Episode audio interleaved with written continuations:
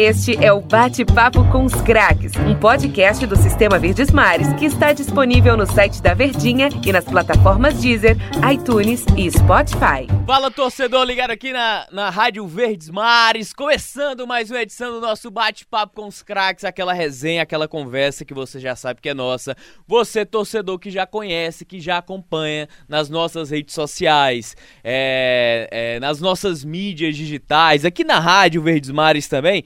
Sabe que não tem aquele negócio de pergunta, resposta. Meu amigo, aqui é uma resenha. Aqui é uma resenha que eu acho que resgata, eu acho que a história do futebol cearense, né, de uma maneira geral, trazendo o atleta sempre uma personalidade do torcedor que lembra, daquele torcedor que lembra, mas estava adormecido, aí a gente vai buscar o cara, aí o torcedor olha assim, caramba, eles foram buscar esse cara.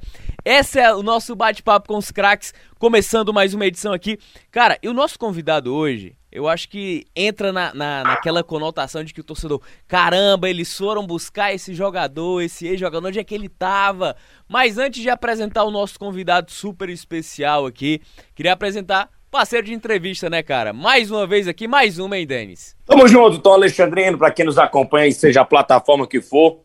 Legal, vai ser bem legal entrevistar esse cara que tem história aí no futebol cearense.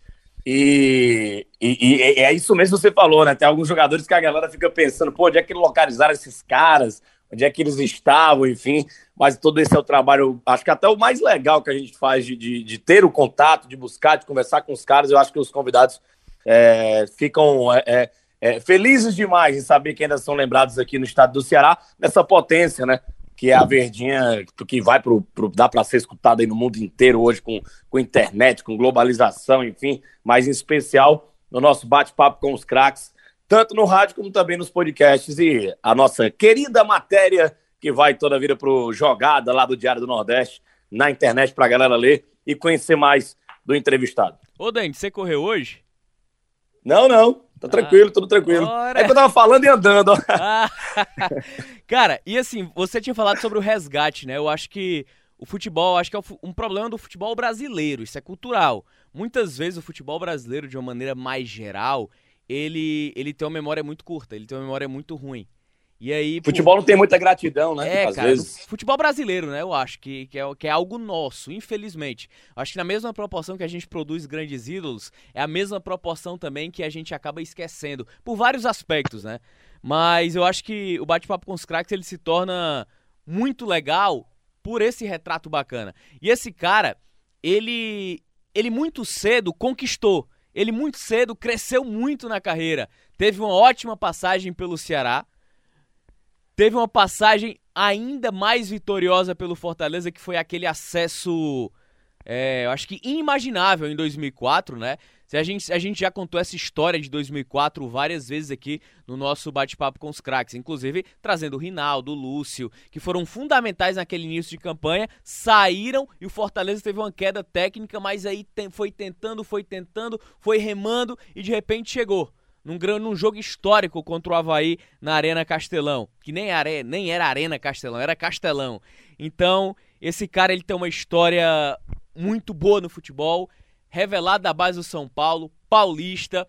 Quando você fala de Marco Antônio, o torcedor já fala, ah, aquele lourinho atacante, jogava bola. Ô Marco Antônio, seja bem-vindo aqui ao nosso bate-papo com os craques, cara. Sempre um prazer estar falando com vocês, lembrando a nossa história né, como você bem citou, né, vitoriosa, né, é, no Ceará é, fazendo bons jogos, né, e por um detalhezinho a gente acaba não classificando entre os oito melhores para poder ir para o mata-mata, e no, e no Fortaleza, né, também com gols e, e com acesso, né, que, como você bem frisou, inimaginável, né, com 2% de chance para ter esse acesso, com combinações de resultado, e você fala que sempre cita, né, esse acesso, né? É, e até a gente na época a gente falou, falou, pô, se a gente subir, é, se a gente se nós tivermos esse acesso, a gente vai entrar para a história, né? Porque praticamente ninguém está acreditando, somente a gente, com 2% de chance, então quer dizer, vai entrar para a história. Então foi um dos temas que nós tivemos no vestiário durante a semana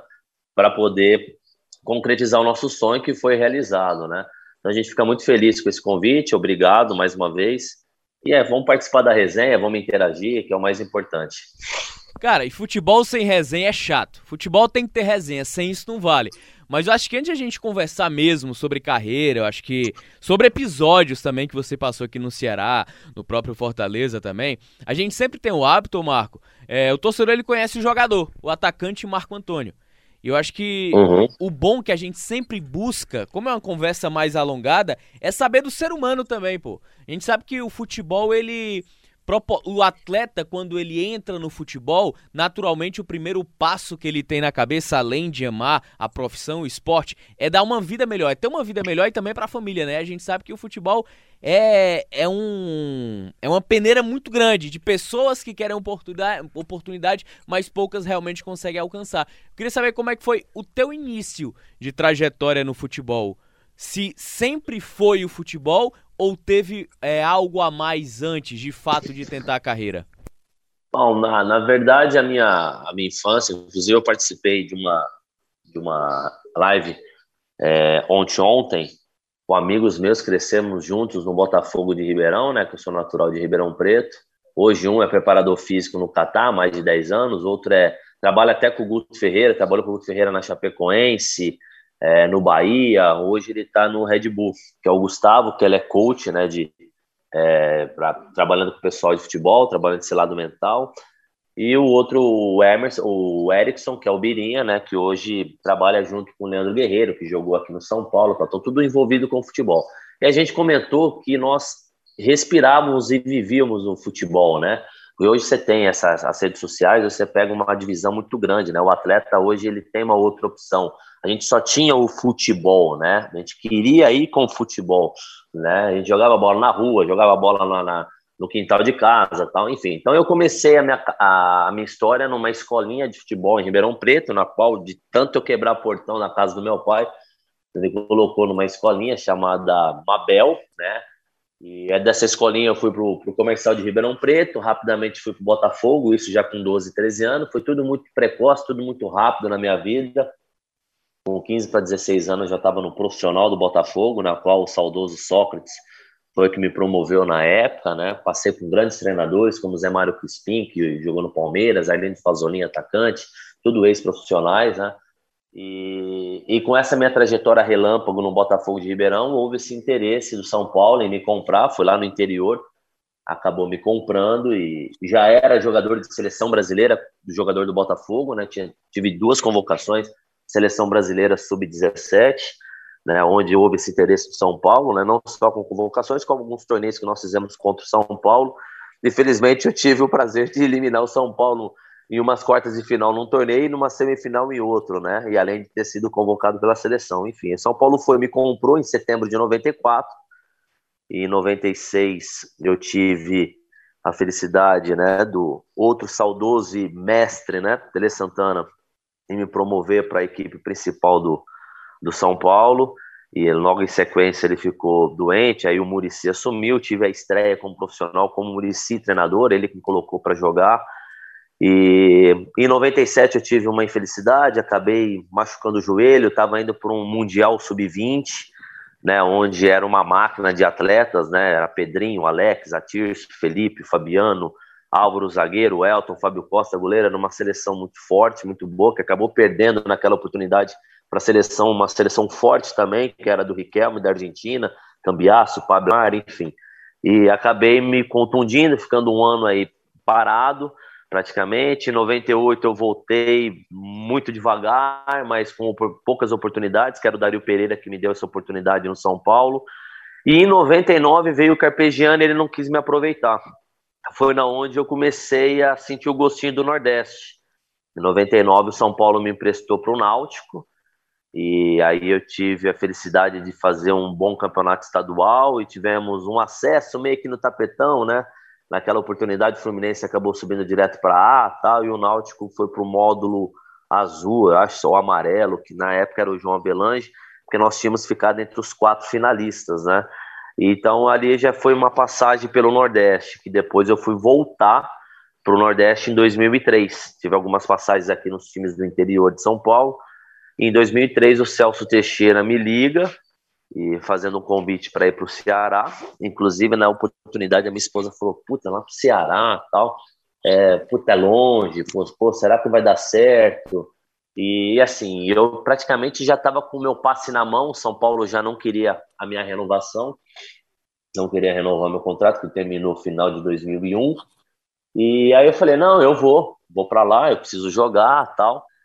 E deu no que deu, né? 2003 eu acho que o time casou, eu acho que foi um time é, que deu liga, né? Era eu, Macedo, Claudinho, que jogou na Ponte Preta, né? O saudoso Nenê também, né? Que acabou falecendo é, uma infecção aí no dente e tal, enfim, meio campo muito bom jogador também, o Magrão goleiro, né, também tinha o Marcelo também em boa fase, né, ambos bons goleiros, Jefferson lateral direito que era do Guarani, enfim, e Alan zagueiro que depois foi jogar na ABC, jogou se não me engano também no Fortaleza, enfim, é, então era um time muito competitivo, mas por um detalhezinho acabou não classificando. E acho que aquela minha performance, né? Individualmente eu fui bem, estava ali brigando né, na artilharia com o pessoal e fazendo gols. Houve o interesse do Fortaleza, né? Na verdade, eu não fui de imediato. Eu fui para o Atlético Mineiro, joguei o campeonato estadual, mas o pessoal da Santana Teixo insistiu com a minha vinda, meu, meu retorno para Fortaleza e, e junto com a família, né? Minha esposa até hoje fala que quer voltar para o Nordeste. Houve esse meu retorno para Fortaleza. E, e como você falou, com muita dificuldade, com troca de elenco, com troca de treinador, com essa dúvida, será que vai subir, será que não vai? Só, só 2% de chance, puta, eu acho que não vai conseguir. E aí acho que no, na reta final, com a vinda do Zete né, e do Biasotto, que ambos hoje trabalham aqui na base de São Paulo, é, junto com o Fernando, preparador físico, fizeram um trabalho legal. E acho que uma parte mais motivacional foi feita e e acabou dando certo, né? Acabou dando certo, entramos para a história e acho que é esse, esse é o resumo praticamente aí da, da minha vida, até como eu cheguei no Nordeste. E eu falo com amigos meus que hoje trabalham aqui no São Paulo, que a gente vai entrar nesse assunto também do que eu estou fazendo hoje. É, pessoal comenta, né? Pô, você é o rei do Nordeste, até brinco, falou, pô, vai lá em Fortaleza, vai lá em Recife você não vai pagar o táxi, né? E teve amigos meus que foram para Fortaleza aí que o cara deu desconto, né? Eu falei, você pergunta para que time que ele torce primeiro. Enfim, então é, a gente fica muito contente, né? A gente é, fica muito feliz com o que aconteceu e, e isso está marcado com certeza. Ô Marco, é, falando sobre a tua infância assim mais exata, é, você passou por algum tipo de dificuldade ou não? Foi uma, foi uma infância mais tranquila? Não, foi, foi, foi tranquilo, assim, meu, meu, meus pais é, sempre por classe média, né, é, e assim, nunca tive problema, Ribeirão Preto, uma cidade pequena, não tem problema de logística, tudo muito fácil, eu lembro que às vezes eu ia de carona com o pai de um amigo, com 12, 13 anos, pegava um ônibus, descia na avenida, já estava na rua de casa, nunca tive dificuldade. Minha mãe sempre incentivando o estudo, meu pai já nem tanto. E aí, como eu falei no início, tudo muito precoce, né? Então as coisas começaram a andar muito rápido. Eu já estava no profissional do Botafogo com 15 para 16, treinando de manhã de tarde, estudando à noite. Não tive muita dificuldade, tive um incentivo muito grande e, e a perseverança a personalidade de seguir, porque muita gente acha que ser jogador de futebol é fácil, mas não é. Verdade. É fácil que você tá ali nas quatro linhas, é gostoso na hora do jogo, na hora do treino, mas você ficar longe de família, abdicar de muita coisa, tem esse lado também. E aí, essa dificuldade que eu tive um pouco no início, quando eu vim para São Paulo, foram as quatro, cinco semanas mais dolorosas que eu tive, mas aí eu falei, porra, meu, passei por tanta coisa lá em Ribeirão, né, com tantos desafios, por que eu vou abandonar agora? E aí eu dei uma continuidade, e aí eu consegui criar essa minha história aí dentro de... Você falou da, da questão aí do, da sua vida, né, pessoal, que você tinha condições, né, sua família tinha condições, enfim, e a gente para para pensar, num país que nem o Brasil, você abdicou, né, de ter outra carreira e quis ser jogador de futebol, né? Eu queria saber como foi que você usou o futebol para no momento da sua vida que você pensou, poxa, o futebol é, vai virar o meu ganha-pão, vai virar o meu sustento, é do futebol que eu vou é, fazer minha família, fazer minha vida. E outra pergunta também dentro disso é questão de mudança, né? É, do futebol em si. Você é da escola paulista, São Paulo sempre se destacou por ter boas categorias de base, por ter bons times, bons investimentos. Botafogo de Ribeirão é um time que, poxa, time que teve Sócrates, Raí, não é um time qualquer, né? Um time que já foi é, finalista de Campeonato Paulista, enfim, muita coisa. É, se não me falha a memória, já foi campeão paulista também, não, não, não tenho essa certeza agora de, de cara assim. Mas em relação a, a, também mudança né, de categorias de base e tudo mais, o que é que tinha de difícil na tua época e o que é que hoje você acompanha, você como professor de educação física, é, facilidades que os jovens de hoje têm para virar jogador de futebol, que na sua época você não tinha. Estou falando de estrutura, de um monte de coisa que eu acho que um cara que viveu futebol é, pode explicar melhor para a gente. É, é, enfim, é, em relação ao momento em que eu comecei a perceber que a coisa ia dar certo como jogador de futebol, na verdade não, não foi nem eu assim que tinha essa visão, mas a família, né, começou a perceber que a coisa começou a, a, a fortalecer bastante, né, principalmente quando você começa a ser convocado para a seleção brasileira. É, eu fiquei 4, 5 anos servindo a seleção brasileira, é sub-17, foi sub-20, sub-21, a pré-olímpica, né, que acabei depois não indo, que foi em Maringá naquela oportunidade. Então, quando a gente já teve esse ciclo na seleção, é, eu poderia, se eu tivesse meu, meu pai em cima em relação ao estudo, daria para pelo menos terminar o colegial, né? Mas ele não deu todo esse incentivo, viu que o negócio ia dar certo como jogador, e aí falou: não, agora se você foca aí, aí eu saí do Morumbi e fui morar no CT da Barra Funda, que é onde o profissional hoje treina até hoje. E, e dali eu não saí, era respirar, era dormir, respirar, comer futebol, era o tempo todo. Então ali praticamente né, a promessa já estava virando já uma realidade. Né? Então foi nesse momento ali de 96, 95 a 96, servindo a seleção sub-17 para sub-20, que, que ali a gente viu que a coisa ia andar. Né? É, em relação à dificuldade, né? Eu até comentei nessa terça-feira com amigos meus lá de Ribeirão Preto, é, dificuldade que nós tínhamos, né? E mesmo assim nós respirávamos e gostávamos muito de futebol, porque não tinha hoje o que essa geração tem, né? Que é rede social, é muita informação, enfim, acaba se dividindo com, com as suas responsabilidades, né? E lá na nossa época não, era futebol o tempo todo. Treinávamos com pouquíssimas bolas, água, a gente comentou na resenha, a gente treinava num campo de apoio, né, que é do lado do estádio Santa Cruz do Botafogo, é, um, um, um CTzinho que, né, que o Botafogo na época tinha acabado de construir, eram dois campos, né, tinha uma torneira atrás do gol, né, um calor infernal em Ribeirão Preto, Ribeirão é quente, é, a gente tomava água da torneira, saía com cloro e tomava ali, não tinha suplemento como tem hoje, não tem um staff como tem hoje, hoje você tem psicólogo, hoje você tem é, podólogo, hoje você tem nutricionista, você tem de tudo hoje, né? Eu fiquei duas semanas em, em, na, no, em Putia, né, na básica, até falei que o Biasotti e o Zete hoje estão tra trabalhando lá. É assim, é coisa de cinema, a estrutura que hoje os meninos têm. A gente até na resenha de terça-feira, a gente até colocou em, né, em cash, é, é, em cheque, será que é bom ou é ruim, né?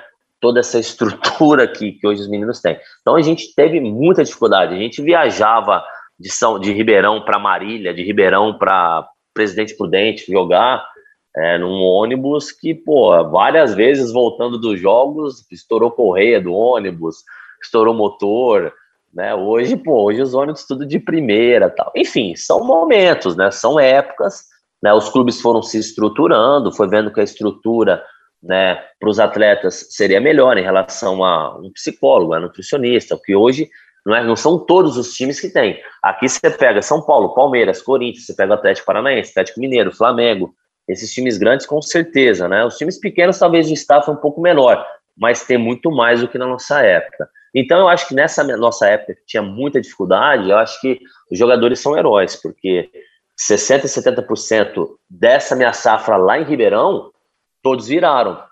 Né? Você pega Cocito, você pega o Gustavo, que jogou na Atlético Paranaense, você pega o Lucas, você pega o Júlio Sérgio, goleiro, né? Tem eu também, que, que, a gente tem essa história vitoriosa no futebol, é, Marcelo Batatais, que era ali da região, enfim, que Rubens Cardoso, que saiu de São Paulo, que cresceu no Botafogo, no Juvenil, nos Juniores.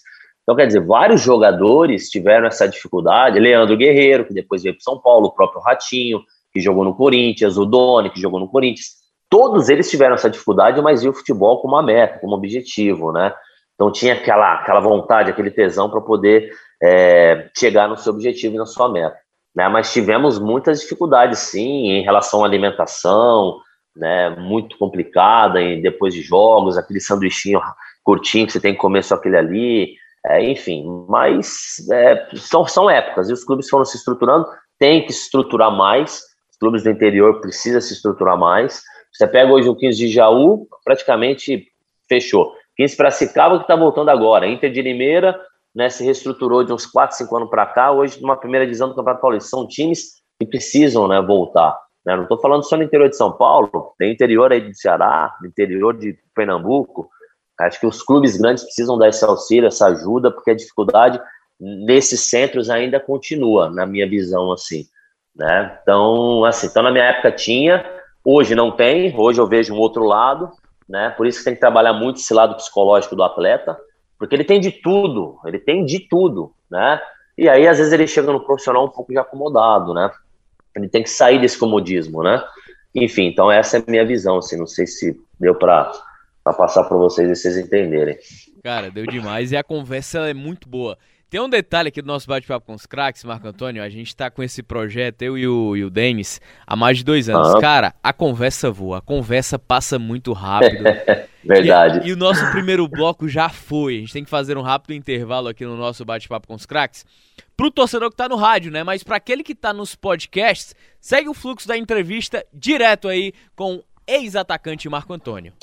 Este é o Bate-Papo com os Craques, um podcast do Sistema Verdes Mares que está disponível no site da Verdinha e nas plataformas Deezer, iTunes e Spotify. Foi, eu, eu, só, eu só tô em dúvida nesse detalhe, tava até conversando com o Denis em off.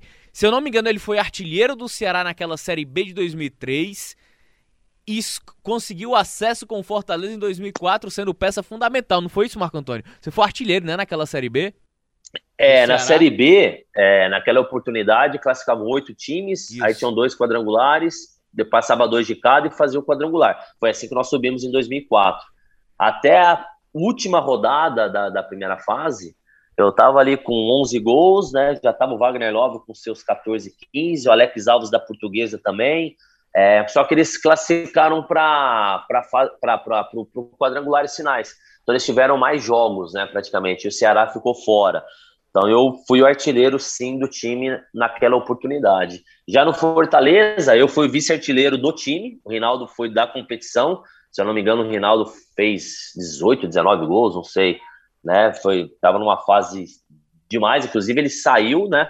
Não ficou com a gente até o final e ainda se tornou artilheiro sem sem jogar. Vocês podem até me corrigir se eu estiver errado. E, e, eu fui o vice-artilheiro do time, né? É, tendo o acesso junto com a equipe e tal. Então, foram dois anos em Fortaleza é, de, de, muito sucesso, assim.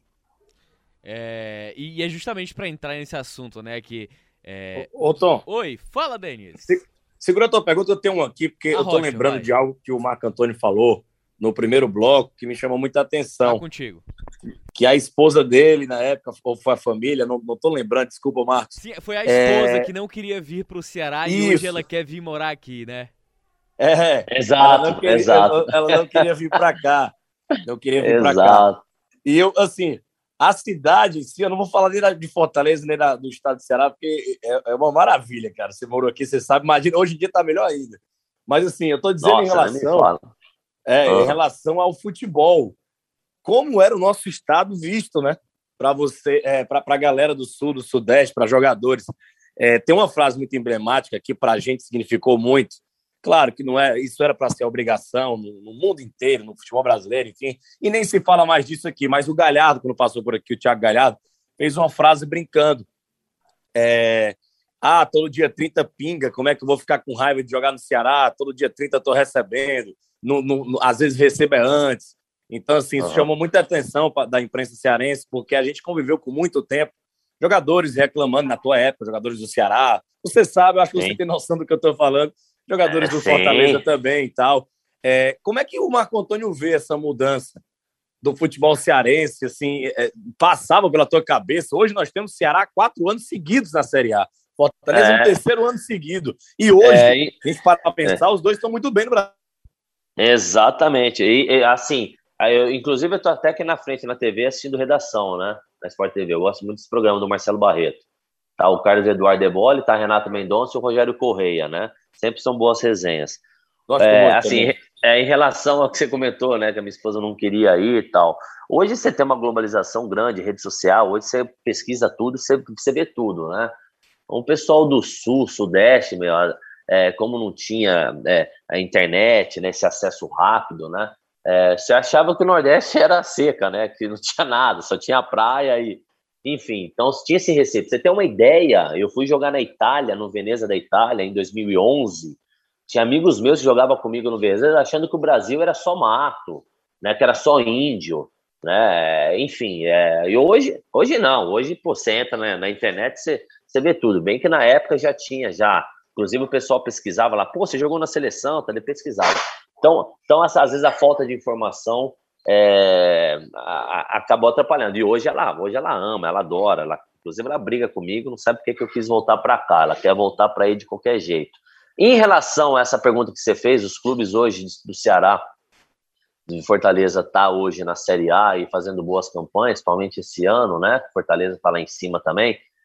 Se chama organização planejamento.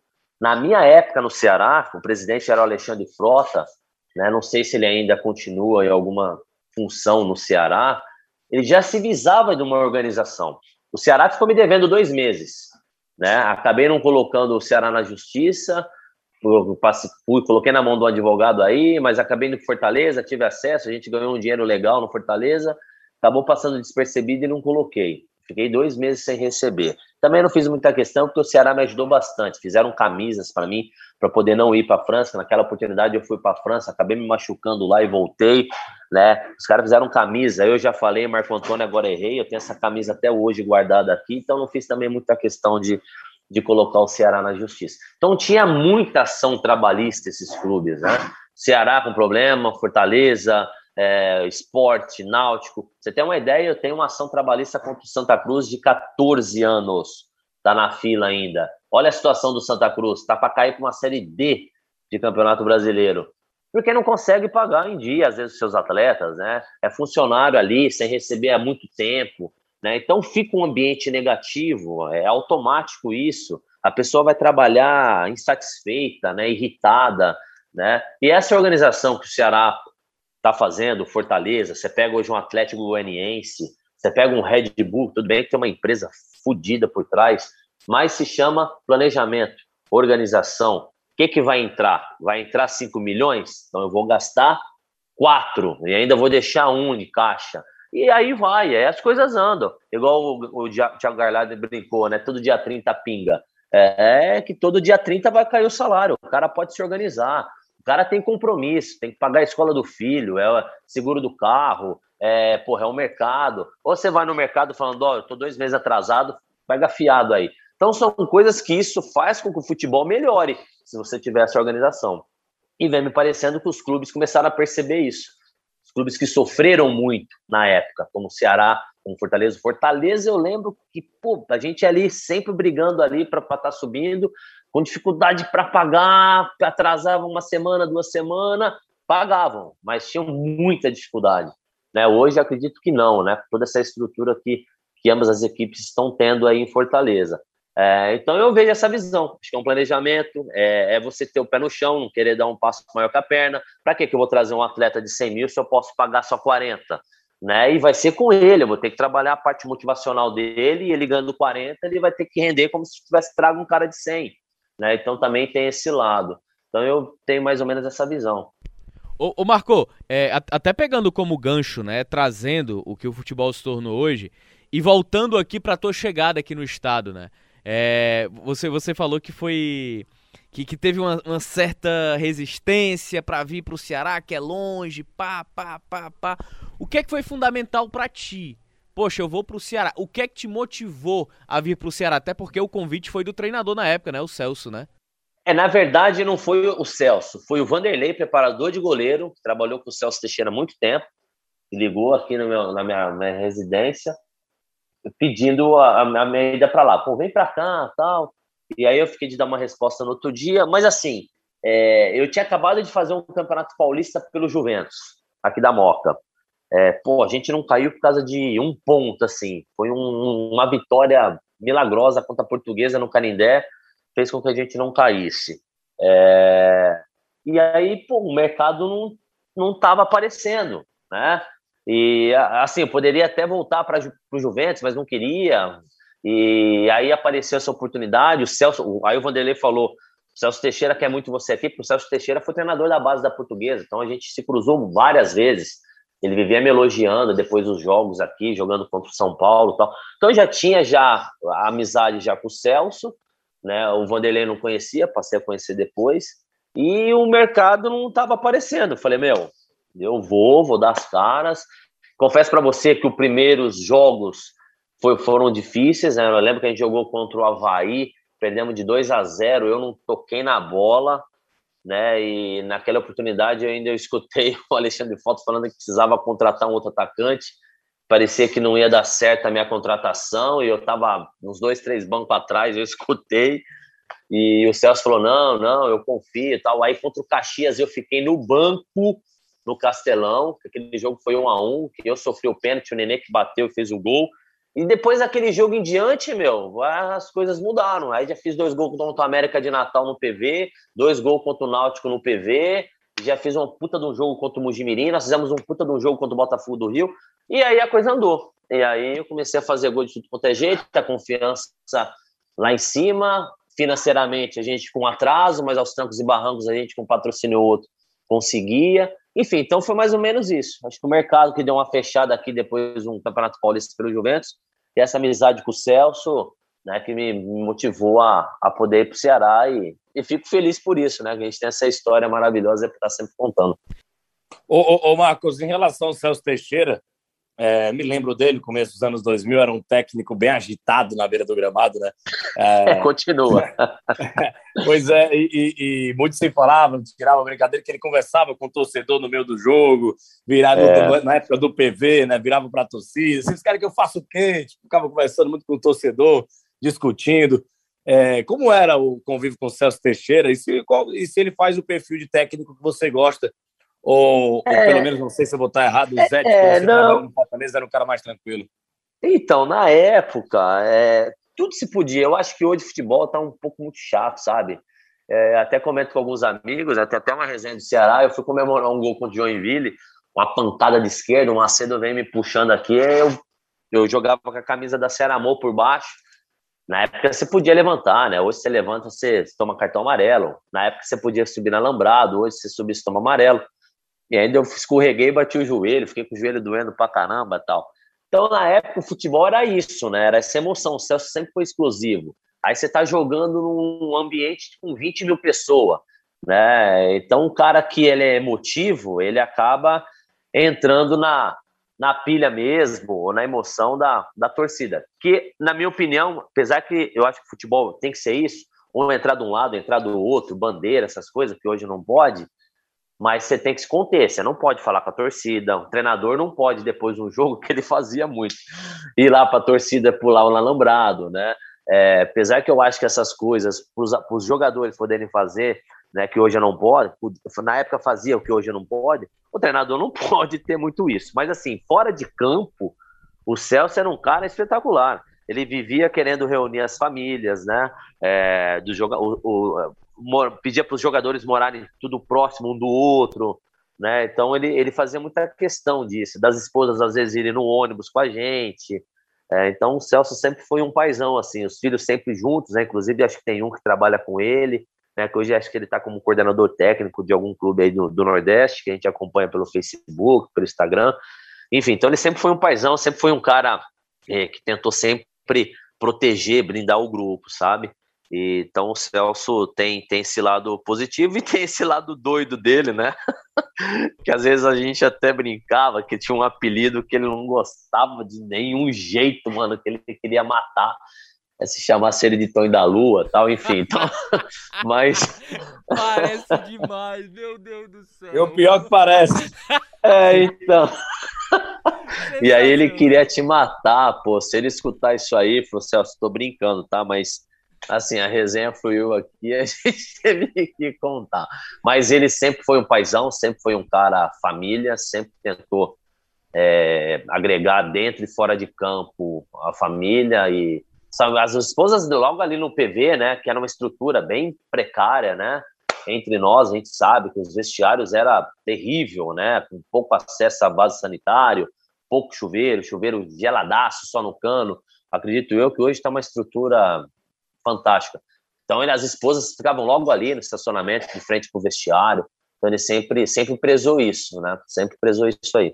O, o, o Marco, é... poderia dizer que o Celso Teixeira é o Lisca de hoje? Ou era pior? Eu, ele era um pouquinho mais explosivo, assim. Eu acho que ele, ele, ele passava um pouquinho da conta. O Lisca ainda ele se contém. O Celso chegou um jogo que nós vencemos o Remo por 3 a 1 que eu fiz um belo gol. Inclusive era o Givanildo de Oliveira, treinador do Remo. E depois desse jogo aí, ele sempre me convidou para estar tá participando dos times dele e tal. Pô, o Celso foi para Alambrado, pô, subiu no Alambrado, é, beijou o torcedor, abraçou, tirou a camisa, né? Eu não sei se o Lisca chegou a fazer isso. Eu vejo ele meio no, no, no campo, meio doido, falando, discutindo com bandeira, falando com o jogador do outro time e tal, enfim. Mas eu acho que o Celso é um pouquinho mais, eu acho. Cara, é porque teve um episódio aqui do Lisca, não sei se você vai se recordar, o Denis lembra. Quando ele salva o Ceará do rebaixamento para a Série C em 2015, ele pega a cabeça do mascote, coloca na cabeça e sai comemorando é, com a torcida no, no, no, nas arquibancadas também. Por isso que eu te perguntei disso. É, eu lembro, eu lembro. É, eu lembro, mas acho que você colocar a, a cabeça do bonequinho aí do, do mascote e você tirar a camisa como técnico, subir na alambrada, é beijar a cabeça do torcedor, eu sei tô lá. Com o Celso, eu acho que isso aí acho que acaba ganhando um o pouco. O Celso é mais Celso. raiz, viu? o, o, o, Marco Antônio, a gente precisa fazer ah. um rápido intervalo aqui, cara, essa conversa no segundo bloco para eu separar um tempinho maior para a gente falar desse Fortaleza em 2004, desse acesso suado, tá. chorado, tá. com 2% de aproveitamento. Rápido intervalo, torcedor Marco Antônio, Denis Medeiros aqui com a gente na Beleza. Rádio Verdes Mares. Torcedor que está no podcast, segue o fluxo da entrevista aí, a gente volta já. Este é o Bate-Papo com os Craques, um podcast do Sistema Verdes Mares que está disponível no site da Verdinha e nas plataformas Deezer, iTunes e Spotify. Só Oi. um detalhe, ah. eu, tá, eu, tava querendo, eu tava imaginando aqui um, um, um, técnico de futebol com a mistura do Celso Teixeira e do Lisca. É loucura, é loucura demais, cara. Ele tinha que treinar com a camisa de força. Só... Segui... Falando aqui do, do nosso bate-papo, recebendo aqui o Marco Antônio, né? É, a gente já passeou sobre uma história resumida do início dele no futebol, no São Paulo, a projeção também, o surgimento lá em Ribeirão Preto, que é o interior de origem, a chegada ao Ceará, aquela Série B de Campeonato Brasileiro de 2003, onde realmente ele ganhou destaque, foi artilheiro do Ceará na competição, mesmo o Ceará não tendo alcançado, né? Foi um dos destaques mas em 2004 ele chega ao Fortaleza. Olha que curioso. O Marco Antônio estava falando que na Série B ele ia com a camisa da Ceará Amor por baixo e no ano seguinte estava no Fortaleza. Ô Marco, quando você recebeu a proposta do Fortaleza, naturalmente o, o atleta ele acaba em alguns momentos, principalmente quando ele ganha destaque, criando uma certa identidade. Foi tranquilo para ti aceitar e vir para o Fortaleza ou não? Ô Tom, é, boa pergunta, até porque não foi só em Fortaleza, né, que aconteceu, aconteceu isso em Recife também, né, de eu mudar do Santa e, e ir pro esporte, assim, coisa de, de coisa de três, quatro, cinco meses, né. É, lógico que você tem que colocar tudo na balança, tem os prós e tem os contra, né. É, tem um lado financeiro que é os prós, qual que é o contra? Pô, você é ídolo no Ceará, como é que vai ser a sua recepção no Fortaleza? né? É, enfim, por incrível que pareça, foi muito, foi muito bem recebido. É, eu lembro que eu tomei uma dura da pessoal da que trabalha, pessoal do staff lá, cara da secretaria, que eu fui levar minha carteira Eu gosto de andar muito de preto, né? Até hoje, né? O pessoal aqui em São Paulo, aqui no clube, fala, pô, mas só anda de preto tal. Eu chego com a minha camisa preta, né? E a tia falou, ó, sim, é, seja bem-vindo tal, mas essa camisa preta aqui, você não vai entrar aqui não, viu? Foi a Toinha? Isso aqui é a Seara. É, foi ela mesmo, essa mesmo. Toinha, ela mesmo. Conhecido. Ela mesmo. Ela mesmo, ela mesmo. E, pô, tem pô, a amizade que eu fiz com ela, muito bacana. A gente acabou perdendo um pouco contato, né, devido à distância e tal, mas fantástica, ela ajudava demais a gente. E, enfim, foi só essa dorinha que eu tomei, mas... Mas, mas isso aí, isso aí, Marcos, ah. é isso aí que você falou, é muito sério. Uma vez eu fui fazer uma matéria no Fortaleza com a camisa preta e olha... Ah eu, eu, é verdade. Assim, você foi jogador, você sabe. Eu acho que o Ceará deve ser do mesmo jeito, com camisa azul, é. vermelho, branco. É, lógico. Mas é, é, no, no, no Fortaleza, eu fui fazer uma vez uma matéria na pra televisão com a camisa preta e algumas pessoas lá do Fortaleza falaram: Ó, oh, tudo bem e tal, mas próxima vez evito e tal. E eu fiquei assim com a é. cara de poucos amigos, a rivalidade aqui é muito grande e é bom a gente conviver nesse meio. Ainda era muito novo, muito garoto e não tinha essa noção, mas é, serve até para quem está ouvindo a gente em qualquer lugar do mundo. E o Marco Antônio jogando nas duas partes. A pressão é, é, muito grande, hein, cara? É muito, é muito, muito sim. Ah, você pega lá no sul, pô, o Papai Noel do Grêmio é, é azul, pô, não é vermelho. Então existe essa rivalidade, existe essa, essa diferença entre as torcidas, mas que é normal, desde que não parte para violência, né? Enfim. É, mas enfim, mas eu fui muito bem recebido no Fortaleza e e as coisas começaram a andar, né? Em cima da, da sua pergunta, né? Você está falando que é o último bloco tão gostoso, eu achei que tinha uns 5, 6 blocos, mas tá bom. Quem dera, rapaz. Era para ter duas horas aqui de conversa. É, mas, é, então, é, eu fui muito bem recebido no Fortaleza e em cima da sua pergunta que você fez aí, falando para a gente fechar esse último bloco, essa nossa trajetória, né?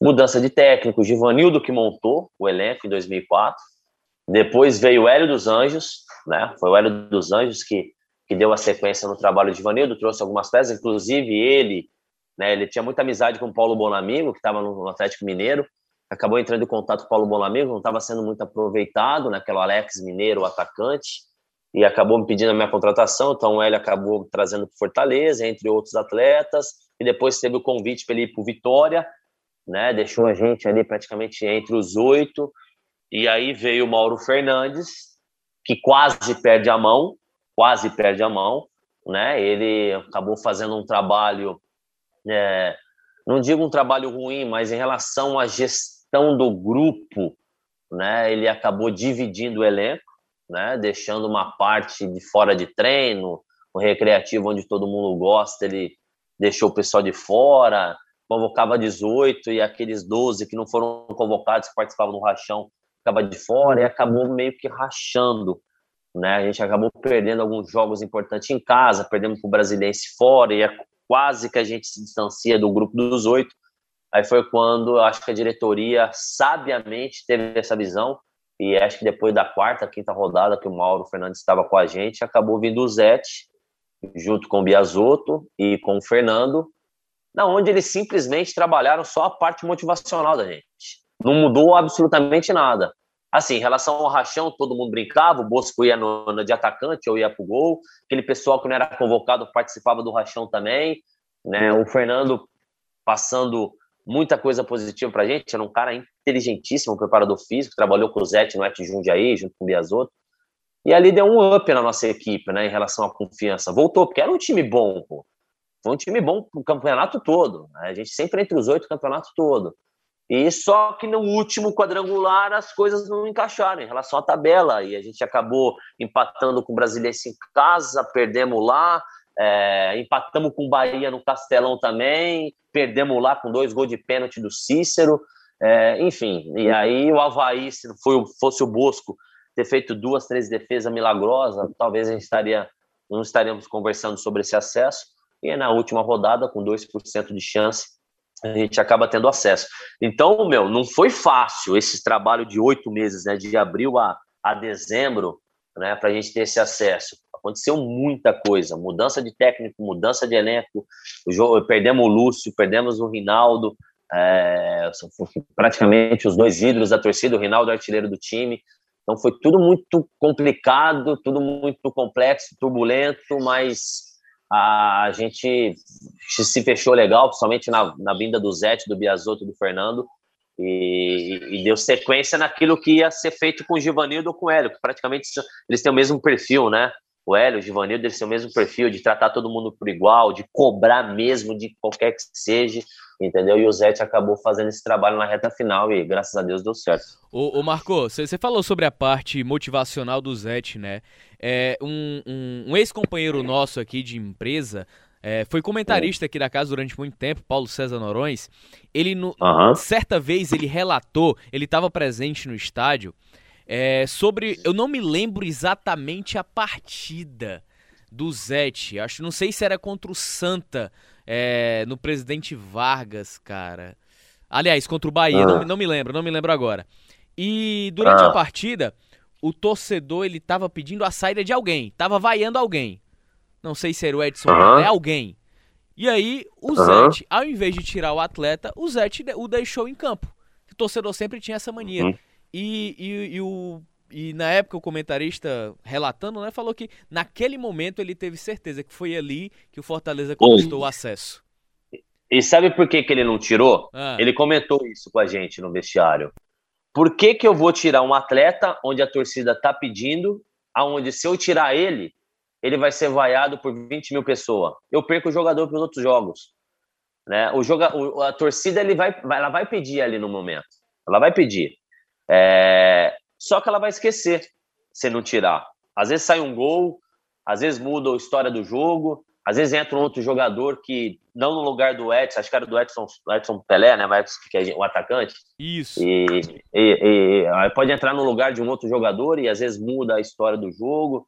É, se eu não me engano, eu acho que essa partida foi contra o Ituano, não foi? Foi 1x0, que fez o Ronaldo Algenete que deu uma casquinha é, rapaz, e eu, eu, eu, acho, eu, fiz o gol, eu acho. É, eu não me recordo. Eu não sei se era o Aguinaldo que o torcedor tava vaiando, não sei. O, o Aguinaldo. Era um eu acho que era Aguinaldo. É, eu acho que era o Aguinaldo. Acho que era o Aguinaldo atacante. Exatamente, bem lembrado. Acho que foi o Aguinaldo. Exatamente, foi ele mesmo. O Edson teve também um momento da torcida pegar no pé, né? Porque ele veio também com uma referência e mas o Agnaldo foi mais porque o Agnaldo gostava das baladinhas, né? Gostava de umas saidinhas na Praia do Meireles lá. Então a torcida pegava meio que no pé.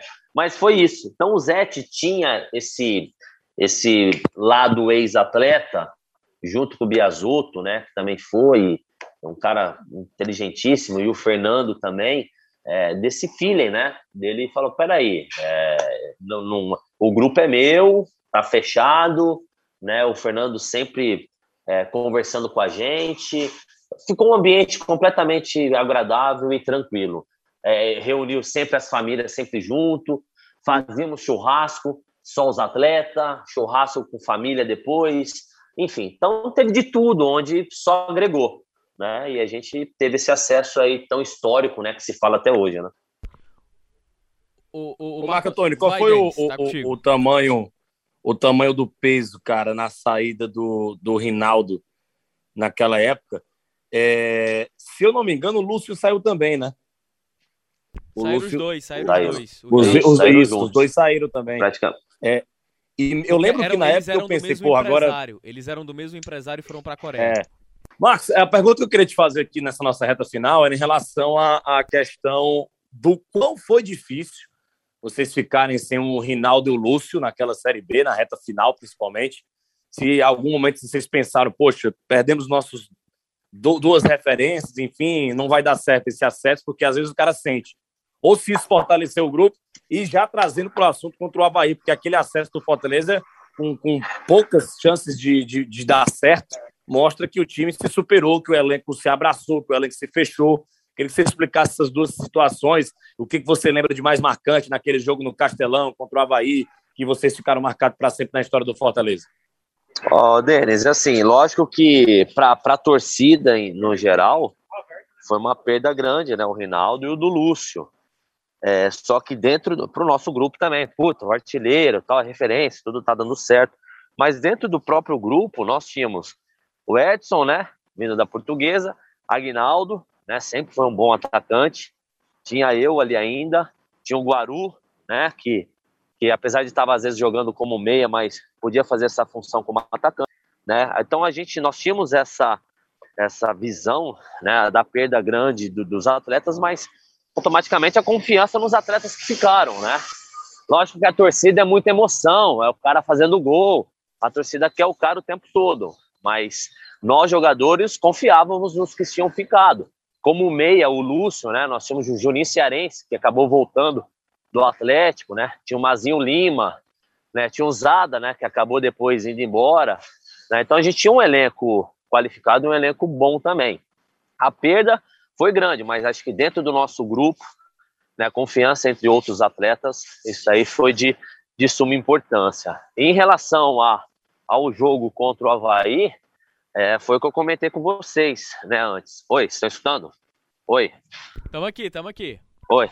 Então, foi o que eu comentei antes. É, a, a, a, o que foi passado para a gente, o que, que, na verdade o que a gente escutava é que não tinha chance nenhuma, só 2%, é, não vai dar certo. Aí que eu te falei que o Zete, Fernando Biasotto trabalhou muito esse lado emocional e psicológico de nós atletas. É, e fomos para o jogo, sei lá, talvez numa carga bem menor, né, uma pressão bem menor.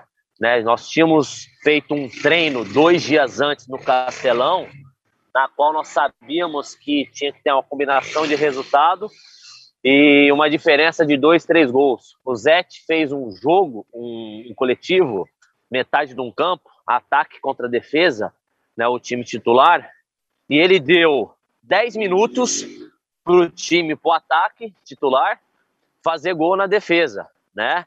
E ali meio que cronometrando, né? E os caras da zaga fazendo cera, simulando de fato um jogo altamente decisivo. E conseguimos ganhar de 4 a 1 da zaga né, com essa diferença de três gols, né, né antes dos 10, dos 10 minutos do seminário. Então, sei lá, eu acho que esse trabalho emocional que foi feito e, e a gente entrar no, no campo tranquilo, sabendo que a gente se doou ao máximo durante o ano e o que ia acontecer, aconteceu, a gente ficou muito focado no jogo, a gente não ficou preocupado com o jogo do Brasileiro e do Bahia, a gente está preocupado com o nosso, né? Eu acho que a, interação da família com os atletas antes do jogo também foi de suma importância. É, inclusive as esposas tudo com camisa do Fortaleza, né, que bancada, independente do resultado. Então foi uma atmosfera altamente positiva, né, de uma forma indireta, mas que acabou dando certo. Nós confiávamos, fomos tranquilos, fizemos um trabalho com o Zé, com o Fernando e com o Biasotto muito legal, a família sempre do nosso lado, e deu certo deu tanto certo que foi até motivo de preeleição do Luxemburgo no Santos, naquela oportunidade campeão brasileiro com o Santos, que o Júlio Sérgio, amigo meu de Ribeirão, que era o goleiro na oportunidade, junto com o Fábio Costa, ele deu esse exemplo, né? Que nós tínhamos 2% de chance de subirmos. Então, acho que tudo que foi envolvido dois, três dias antes ou na semana do jogo, eu acho que, que favoreceu demais, acho que ajudou demais. Ô, ô Marco, só, só pra gente encerrar aqui o nosso bate-papo com os craques, cara, é, a, a, gente sempre gosta de saber o que é que o ex-jogador tá fazendo hoje. O cara conquistou acesso, o cara. O, o, cara tem uma passagem vitoriosa pelo nosso futebol cearense. Aí eu tô só, rapaz, o que é que ele tá fazendo hoje? Ô Marco, o que é que tu tá fazendo hoje, hein, cara?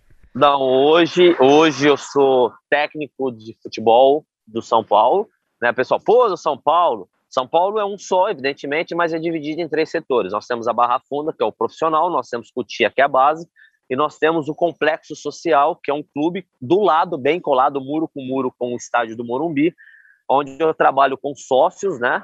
São atletas sócios do clube, onde nós temos um campeonato interno dentro do clube, onde a gente faz uma seleção de, de, dessas categorias e representa São Paulo para jogar campeonatos fora do país, para poder jogar contra o Clube Pinheiros, contra o Clube Paulistano foi um setor da onde saiu Caio Ribeiro, da onde saiu, da onde saiu Kaká, da onde saiu Júlio Batista, da onde saiu Juan, lateral esquerdo do Fluminense. Existe uma coligação né, dos atletas até os seus 12, 13 anos de sair daqui social de ir para a base. Então hoje essa é a minha função, né? Fiz um estágio que eu falei para vocês no primeiro bloco com o Biasotto e com o Alex, da hoje do Sub-20, com o Zete lá no CT, passando para eles todo o trabalho que eu faço. Então, assim, eles aumentaram um pouco a visão em relação a essa coligação. E, então, hoje é o trabalho que eu faço, né? Professor de Educação Física, graças a Deus, com o meu CREF, bonitinho, tudo organizado. E essa vida que eu tô levando hoje, né? Como técnico de futebol. Mas se você perguntar, mas você quer isso? Hoje me promoveram para ser coordenador técnico, né? Além de ser técnico do feminino, futebol feminino que, que eu consegui trazer aqui para futebol social, hoje eu sou coordenador técnico também. Né? Se você perguntar o que, que você quer ser, hoje essa parte de coordenação está me interessando mais, sabe? Porque a gente pode é, se envolver de uma forma meio que geral, em relação à logística, a parte de motivação, a parte da resenha, a, enfim, uma série de coisas, né? É, então é isso que eu estou fazendo, estou muito feliz, envolvido com futebol, a família dando completamente o apoio. Graças a Deus, eu tenho um filho de 22 que está nos Estados Unidos se formando em administração, ganhou 80% de bolsa através do futebol. Pensava que era atacante. jogador, rapaz, profissional. É, at atacante canhoto, e o meu filho do meio, de 20 anos, atacante também, só que longilíneo, né? Mais atacante de área, tá indo para os Estados Unidos em janeiro com 100% de bolsa. Muito bom jogador, mas assim, eu nunca forcei eles para ser jogador de futebol. Eu, eu, eu forcei muito os estudos, coisa que meu pai lá na época talvez não fez muito comigo, mas devido à minha, minha carreira muito precoce, né, foi tudo muito rápido. E tem a pequenininha de 12 anos que também joga seu futebol, eu como técnico lá, ela acaba acompanhando. Enfim, então a família toda envolvida com o esporte, graças a Deus. Ô Marco, queria te agradecer demais, cara, essa entrevista. Muito obrigado mesmo, hein, irmão. Eu que te agradeço, Tom, Denis, todo o povo, não só de Fortaleza, mas o Nordeste, que eu adoro. Né? Inclusive, estou sendo uma foto, somente agora, essa época de festa junina, que você tem tudo, umas guloseimas boas pra caramba para comer mas eu, faz um tempinho que eu não vou, né? Tudo muito corrido aqui, mas primeira oportunidade que eu tiver, fazer uma, uma carreata e andar para tudo quanto é lugar. Mais uma vez, obrigado aí pela oportunidade. Ô, Denise, valeu, valeu hein, cara. Valeu, valeu, Marco Antônio, valeu, Tom Alexandrino, a todo mundo que ouviu esse bom papo. Um abraço, gente. Valeu. E torcedor, grande abraço para você. Nosso bate-papo com os craques já sabe, nosso encontro semanal aqui na Rádio Verdes Mares e disponível para você a qualquer momento. Se você quiser ouvir nos nossos podcasts, Deezer, iTunes e Spotify. Valeu, grande abraço. Até a próxima. Este é o Bate-Papo com os Craques, um podcast do Sistema Verdes Mares que está disponível no site da Verdinha e nas plataformas Deezer, iTunes e Spotify.